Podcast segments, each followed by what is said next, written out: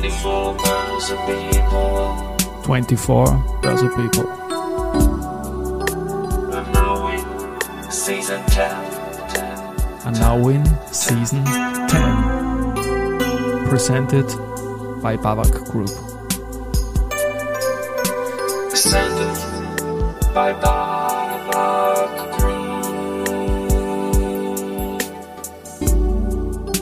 Ja, herzlich willkommen wieder zur Serie 24 Börse People. Und diese Season 10 der Werdegang und Personality Folgen ist presented by Babak Group.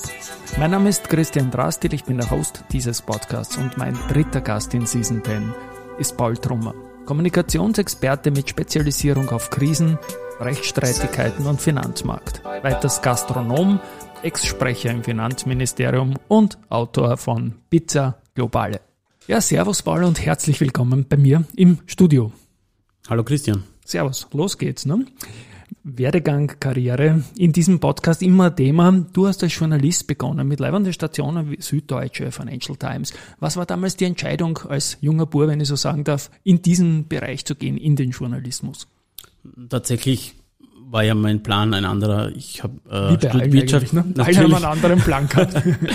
ich habe Wirtschaft studiert an der Wirtschaftsuniversität Wien mit einem Schwerpunkt auf Marketing und Marktforschung und habe dann rasch gemerkt, das ist nicht meins, das ist mir zu fokussiert auf Verkauf, auf Produkt. Ich will was anderes machen, was ein bisschen eine gesellschaftlichere Relevanz hat. Ähm, bin dann auf den Journalismus gestoßen und habe beschlossen, ich kombiniere das und werde auch ein Publizistikstudium äh, anhängen und habe dann reingeschnuppert mit Praktika und, und Auslandsjobs äh, und habe gefunden, das ist eine richtig spannende Aufgabe, die man da hat. Und das sind auch spannende Medienadressen, natürlich Süddeutsche, Financial Times. Da kann man schon mal Respekt zollen. Danke, ich muss ja sagen, ich habe ja mit weinenden Augen dem Ende der Financial Times Deutschland äh, Die Final zugesehen. Times, die letzte Ausgabe, kann ich mich noch erinnern. Ja. Richtig, ja. Ähm, also tatsächlich, ich war in Österreich bei Krone, beim Profil und wollte dann einfach raus äh, nach Deutschland, weil der Medienmarkt einfach viel größer ist, weil die Themen äh, natürlich auch eine große Relevanz haben und bin dann zuerst zur Süddeutschen gegangen, wo eher im Online-Bereich und habe dann oder durfte dann äh, ein paar Monate auch in Hamburg verleben als, als klassischer Praktikant bei der äh, Financial Times. Das war eine sehr spannende Zeit, weil man gerade versucht hat, so das Pendant zum Handelsblatt aufzubauen. Ähm, Im Nachhinein wissen wir, ist nicht geglückt, aber äh, die Zeit, wo ich dort war, war eine richtig tolle, spannende Zeit. Die Times, ne, wo du dort warst, die Financial Times mitgeprägt haben, ist schon spannend. Welche Facetten innerhalb des Wirtschaftsjournalismus hast du als Branchen oder so ausgesucht? Wo warst du spezialisiert? Ähm, ich bin dann aus Hamburg wieder zurückgegangen nach Wien und habe beim Kurier angefangen. Äh, habe in der Zwischenzeit mein Wirtschaftsstudium fertig gemacht, habe das Publizistikstudium dann wegen Sinnlosigkeit abgebrochen, nachdem ich schon gearbeitet habe. Ähm, und da gab es dann so, wir nennen das Gemüsegarten, also jeder hat so seine Steckenpferde gehabt. Ich habe mich mit dem Agrar- und mit dem äh, Real Estate-Bereich beschäftigt, insbesondere. Und habe gefunden, Eine spannende Mischung eigentlich, ne? äh, eine wilde Mischung. Ja, schon. ja, Ja. aber irgendwie Grund und Boden doch wieder irgendwie, ne? habe tatsächlich gefunden, dass die äh, Agrarpolitik komplizierter ist als das äh, Real Estate Geschäft. Es war nur äh, sehr interessant, weil es gerade so eine äh, Bonanza-Phase war, als äh, Österreichs Immobilienunternehmen immer nach Osteuropa äh, fahren mussten. Ich habe das Gefühl gehabt, ich war einmal pro Monat bei irgendeinem Real Estate Development in CE, das eröffnet wurde. Also damals Die Zeit der Einkaufszentren auch zum Beispiel. de ne? definitiv, ja. Ich kenne sehr viele Einkaufszentren in Osteuropa von Ihnen. Ja, ist ja nicht schlecht. Genau. Gut. In diese Zeit, glaube ich, fällt auch irgendwie Pizza Globale, wenn ich da das als Stichwort hinknallen kann. Ich weiß das jetzt aus der Vorbereitung. Du hast ein Buch geschrieben, Gut. wo du irgendwie verbunden hast, all diese Skills. Ne? tatsächlich gut vorbereitet, muss ich sagen, gut Hat recherchiert. man schnell gefunden dann. Ähm, ist doch schon einige Jahre her, aber äh, aus meiner, also in meiner Zeit als Journalist kam dann auch der Antrieb, ein bisschen näher hinzuschauen, ein bisschen mehr äh, zu schreiben und sich länger mit dem Thema zu beschäftigen.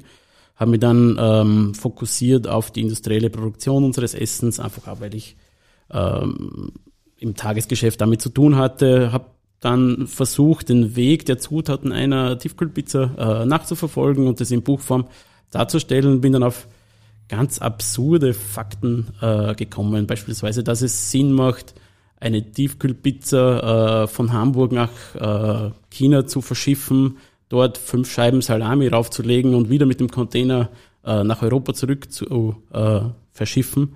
Und es ist trotzdem wirtschaftlich rentabler, als das Ganze in Deutschland zu machen. Also das sind so Dinge, was du am Kopf greifst. Äh, ich dachte, das ist spannend für auch andere Menschen. Ähm, bin dann ähm, bei der, mit der Veröffentlichung dieses Buches rumgetingelt, habe Lesereisen gemacht und äh, habe mich mal auf der anderen Seite des Mikrofons gefunden. Das war ganz interessant. Kann man das Buch noch erwerben? Das würde ich urgern in den Shownotes verlinken. Der Name Pizza Globale geht ja fast ein bisschen in Richtung Pulp Fiction oder wie ein österreichischen Film. Es ist ein Leibwand irgendwie. Das ist eine kleine Mafia-Geschichte. Also ich denke, es wird noch auf äh, Amazon erhältlich sein, zumindest als E-Book, also für Interessierte. Ja. Eine wunderbare Geschichte. Ähm, wir springen weiter. 2014. Doch äh, wahnsinnig leibender Seitenwechsel eigentlich auch von der Jobfunktion. Du bist Sprecher gewesen in einem Ministerium und von niemand geringerem als dem Finanzminister gleich. Das war damals die Ära Spindelegger. Was war damals die Geschichte dahinter, warum du gesagt hast, ja, das mache ich jetzt? Also ich habe eigentlich einen Zwischenschritt gemacht. Ich bin ähm, nach vier, fünf Jahren in der Wirtschaft äh, in die Innenpolitik äh, der Tageszeitung gewechselt ähm, wurde einfach gefragt, ob mich das interessiert und habe das ein Jahr lang gemacht und war doch überrascht. Man kann sich als Wirtschaftsjournalist die Finger wund schreiben und schafft es kaum auf die Titelseite, ja. während man äh, in der Innenpolitik Berichterstattung sehr schnell auf einem Cover landet. Habe das dann ganz ähm, interessant gefunden, weil es auch die Zeit war, wo so die klassischen Parteilandschaften zersplittert ist. Da gab es dann dieses Team Straunach, die Piratenpartei und so weiter. Es gab Nationalratswahlen und äh, Landtagswahlen. Und aus dem heraus habe ich mich natürlich vermehrt mit Politik beschäftigt, immer oder sehr oft auch mit einem wirtschaftlichen Aspekt, also Einschätzung, Budget etc. Und wurde mehrmals gefragt, ob ich in die Politik wechseln wollte. Ich habe das mehrmals ausgeschlossen. Dann beim Finanzministerium bin ich leider schwach geworden, ja, ja, weil ich einfach aufgrund meines wirtschaftlichen Backgrounds das eine extrem spannende Aufgabe empfunden habe. Dann springen wir doch kurz einmal in das Jahr 2014 und die Themen, die wir damals gehabt haben, neun Jahre her, eine andere Zeit gewesen. Was, was waren damals die, heute wissen wir es ja, über was wir reden, mhm. über alle möglichen Teuerungen, Inflationsbekämpfungen und, und Bremsen aller Art. Was waren damals die Cases? Tatsächlich gab es auch damals schon Krisen. Echt wahr? äh, ja, wir kamen gerade aus einer, ordentliche sogar, wir kamen aus einer großen Finanzkrise. Ja. Ähm, die, der Zeitpunkt meines Wechsels ins Finanzministerium war extrem spannend, weil ähm, sich die halbe Republik gerade mit einem Finanzthema beschäftigt hat, nämlich mit, der, mit dem Schicksal der Hypoalpe Adria. Wir wissen, genau. die wurde 2009 verstaatlicht. Und wir waren, oder das Finanzministerium war damals in der Situation, dass man quasi mit jedem Quartalsergebnis der Hater, also damals noch Hypoalpe Adria, diskutiert hat über neue Milliardenzuschüsse äh, öffentlichen Geldes. Ähm, es gab dann natürlich Bemühungen, weiß ich nicht, also Diskussionen, soll man das Thema in Insolvenz gehen lassen? Ähm, wie kann man es anders abwickeln? Haircut für Gläubiger. Wir wissen, da gab es das Thema der äh, Haftung des Landes Kärnten im Ausmaß von 10 Milliarden Euro. Also extrem komplexe Fragestellungen, gleichzeitig äh, intensive politische Debatten. Ja? Und mhm. ich war immer mit dem Wirtschaftsverständnis gesegnet oder, oder mit dem Background, dass es halt Gesetze gibt, an die man sich hält. Und auf der anderen Seite war das halt für mich ein bisschen Neuland zu sehen, dass die Politik einfach sagt, das Ergebnis des Gesetzes gefällt mir nicht, ich ändere das Gesetz. Ja. Und das hat natürlich für äh, sehr viel Aufregung gesorgt. Ähm, natürlich haben wir auch viel professionellen Gegenwind äh, bekommen, beispielsweise die Diskussion oder die Gesetzesinitiative einen Haircut für äh, Nachrangdarlehen äh, mhm. zu machen, hat natürlich bei deutschen Versicherungen und, und Fonds nicht wirklich für Begeisterung gesorgt. Und da gab es auch ordentlichen Gegenwind. Und ja, da, den musste man halt medial begleiten und unsere Position rüberbringen. Ich werde in den Shownotes verlinken die Folge mit dem Helmut Ettel, dem immer noch äh, Vorstand der Finanzmarktaufsicht, der vor circa drei, vier Monaten in dem Podcast diese Geschichte rund um die Hypoalpe Adria als die größte Herausforderung in seiner Karriere in der FMA genannt hat. Ich denke, ihr werdet da auch in regen Austausch gewesen sein. Noch irgendeine Anekdote oder muss ja keine Anekdote ist das falsche Wort. Irgendeine Zeitzeugengeschichte aus 2014. Tatsächlich war es ja nicht nur am österreichischen oder österreichischen Markt, sage ich jetzt mal, ähm, sehr herausfordernd oder wurde sehr intensiv debattiert. Es ging ja weiter äh, in Brüssel, weil ja. wir auch dort quasi bei jedem ECOFIN diskutiert haben über neue Tranchen des äh, Rettungsschirms für Griechenland. Und es war für mich interessant zu sehen, das politische Verständnis, das, wir wissen, es gab da diese Bewegung in Deutschland, Austerität, die Griechen müssen sparen. Gleichzeitig war natürlich die Verunsicherung an den Märkten sehr groß, weil die haben halt mit jeder neuen Wortmeldung äh, reagiert drauf. Und den, der Spagat äh, zwischen, was muss man kommunizieren, wie viel Transparenz ist notwendig, ähm, das war durchaus eine Herausforderung, muss man sagen. Ja, ich war ja auch jahrelang journalistisch tätig für Tageszeitung. Nicht zu vergleichen, oder? Mit dem Finanzministerium. Als Journalist gehst heim und schlafst gut. Im Finanzministerium hast sicher Aufgaben, die sich über Wochen erstrecken und unglaublich viel haken, nehme ich an, oder? Es war sehr intensiv, muss man sagen. Es war sehr intensiv. Gut, Spindelegger war ja nicht lange Finanzminister. Ähm, du bist, glaube ich, dann mit ihm dann gegangen. Genau, also sagen, äh, der, der, Rücktritt des Ministers war für mich auch ein, ein Anlass zu sagen, so, das bin there, done that. Mhm. Äh, aber ich habe jetzt auch damit abgeschlossen. Ja.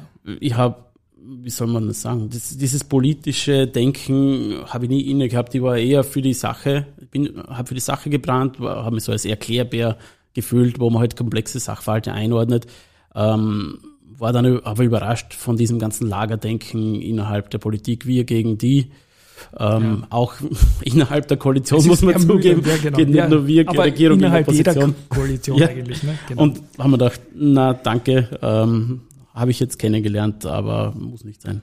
So ganz weit weg bist du nicht gegangen, thematisch Geisberg Consulting. Ich habe die Verena Novotnia, Partnerin des Unternehmens, die ich seit langer, langer Zeit kenne und schätze, hier im Börse People Podcast auch zu Gast gehabt. Wir haben auch verlinken die Folge. Aber trotzdem, jetzt bist du da. Du bist seit 2014, seit neun Jahren bei Geisberg. Ein paar Worte zum Unternehmen und warum du dorthin gewechselt bist.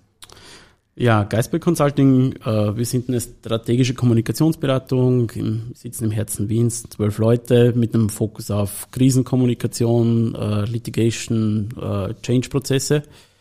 Ähm, ich bin seit 2014 dort, weil ich mir gedacht habe, naja, Krisen kann ich jetzt im Finanzministerium, habe genug, äh, hab genug Krisen behandelt, ähm, kann also auch äh, sehr schnell komplexe Krisen äh, kommunizieren, schauen, dass man wieder Ruhe reinbringt, Struktur reinkriegt.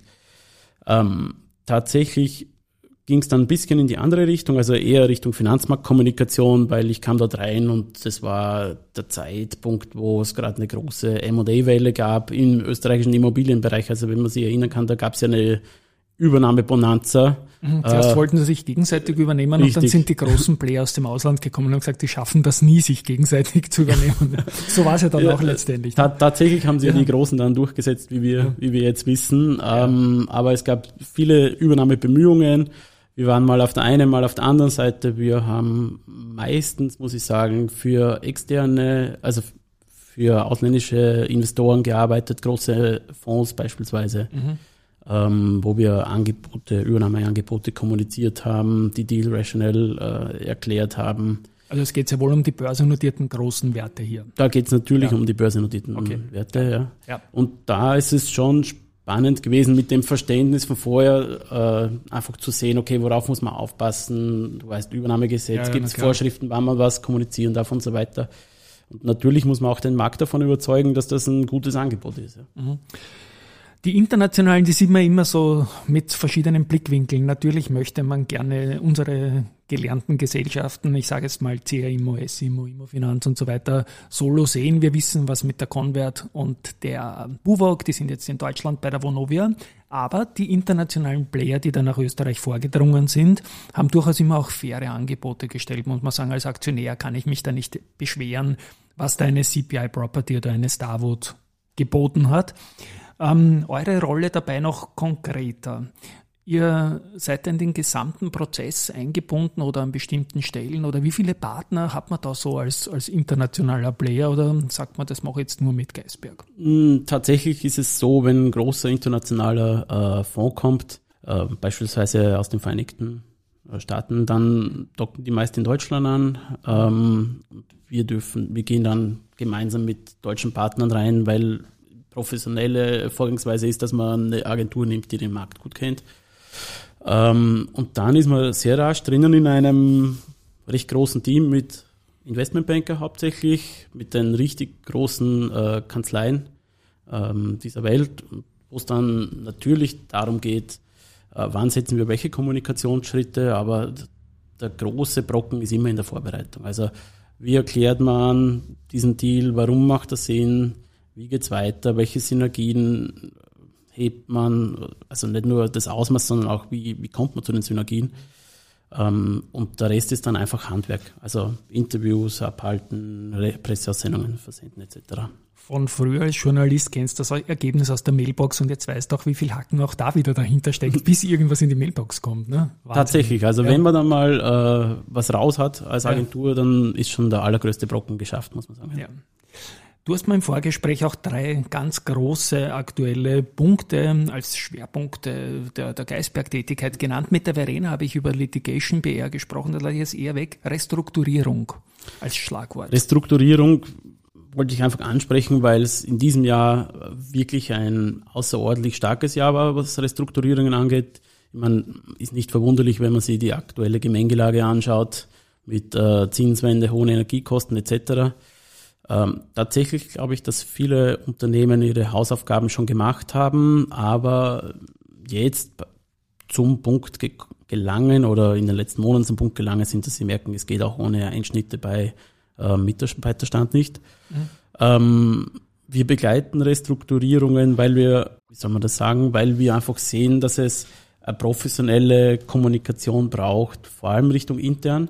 Ich habe immer so die Position, wenn Mitarbeiter jahrelang für dich im Unternehmen tätig waren, das Beste getan haben, dann verdienen sie es auch, dass man in Krisensituationen sauber mit ihnen umgeht, ihnen, äh, weiß ich nicht, klares, klaren Wein einschenkt mhm. und dass man auch Begründungen liefert. Also sehr oft, ich, ich finde diese Strategie dieser, äh, wir machen, wir sind ein Startup und wir machen jetzt einen Teams Call und in dem Teams Call äh, announce ich, dass ich zehn Prozent der Leute raushau. Fürchterlich. Finde ich echt. Ja. Ich verstehe natürlich, okay, internationale Standorte, Standorte etc., aber das finde ich nicht sauber gemacht. Ich sage in meinem eigenen Podcast geschissen.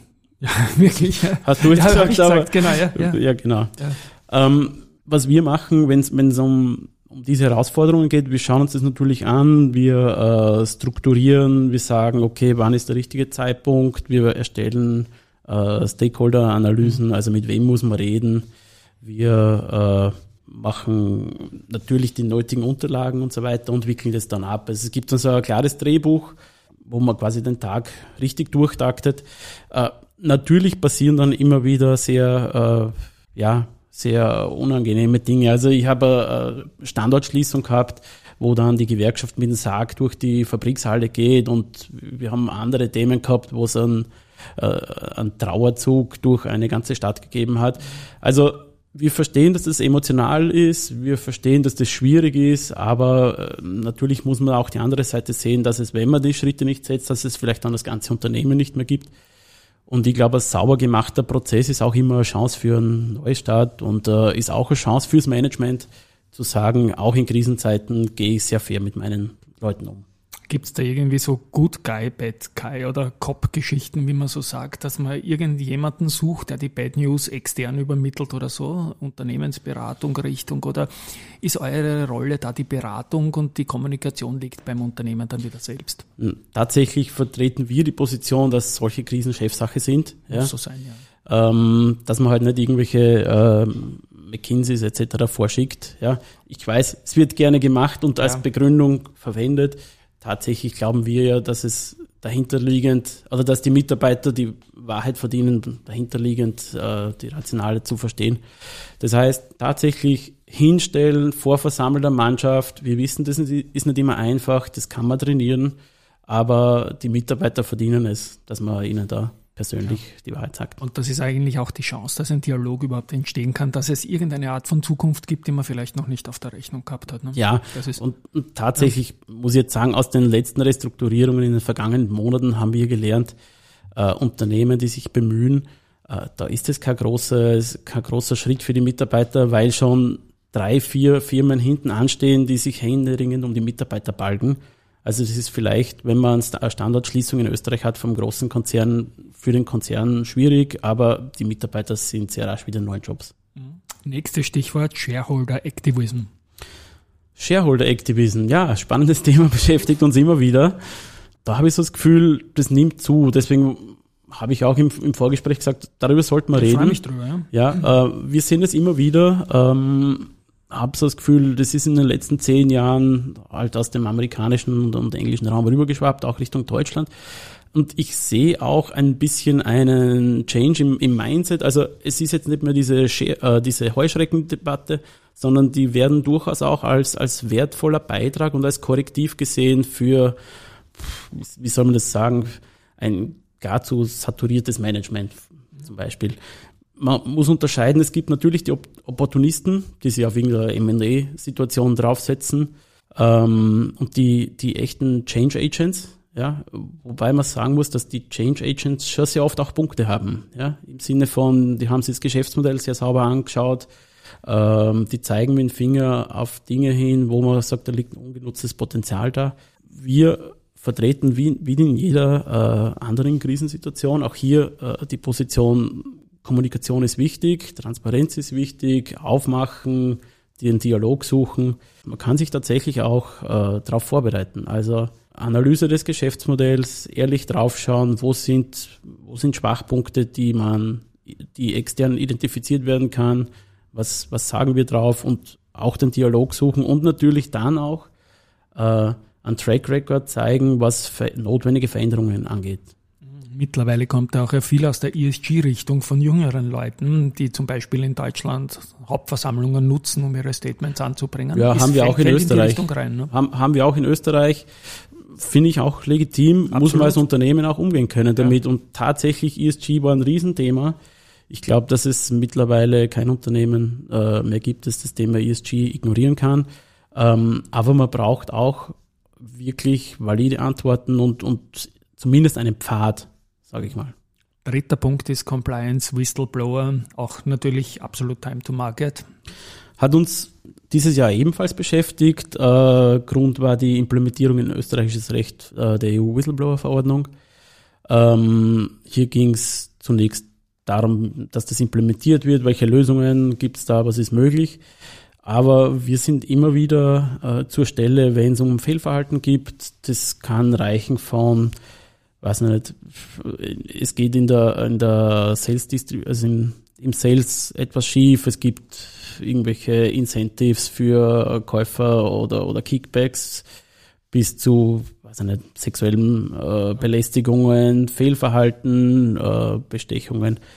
Ähm, gemein hat das Ganze, dass man natürlich als Unternehmen bestrebt ist, da sehr wenig zu sagen oder das unter den Teppich zu kehren.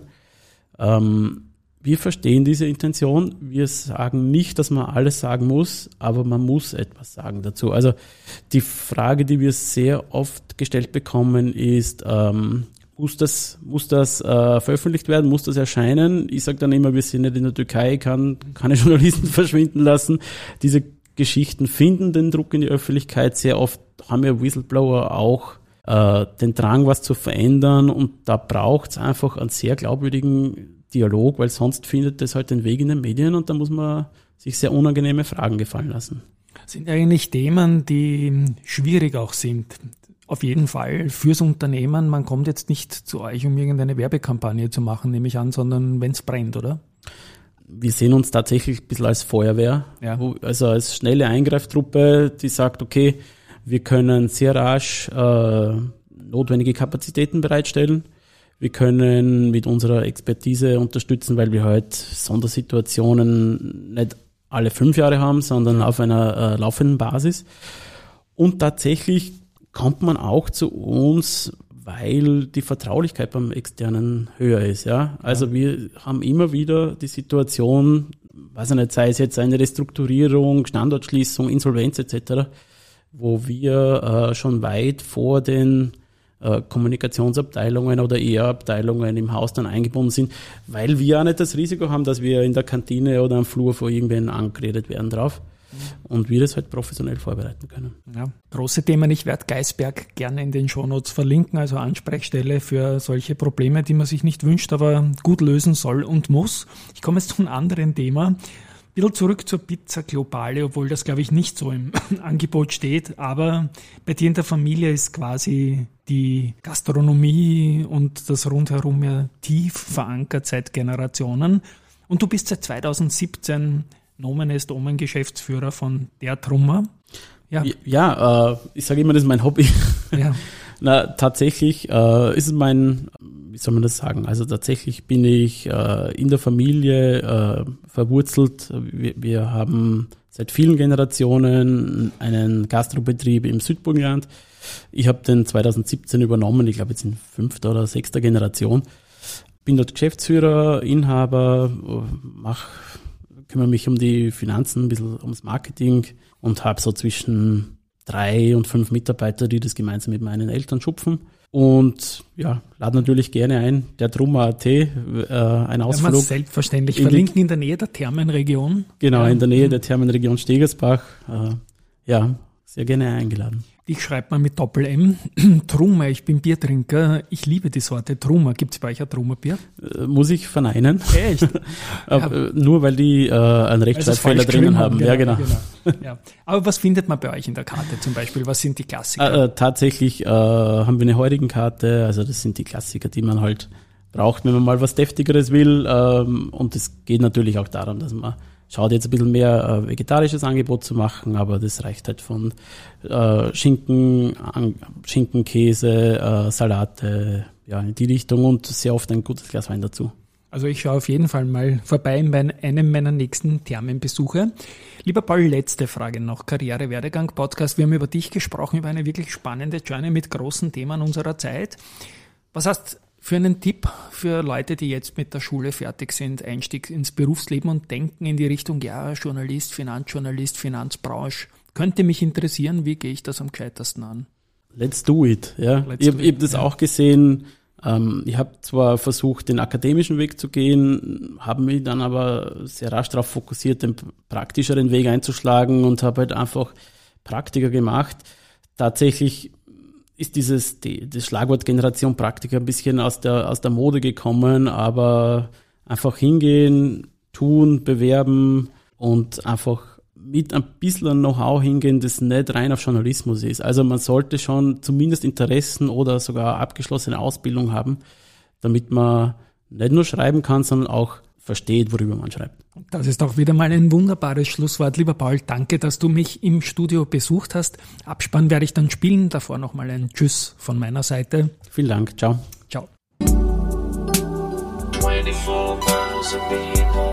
Ja, danke fürs Reinhören wieder in 24 Börse People, presented by Babak Group in dieser Season 10 unter www.audio-cd.at slash people findet man mittlerweile rund 210 Börse People Interviews und das Buch mit zwölf daraus zum Bestellen. Tschüss und Baba.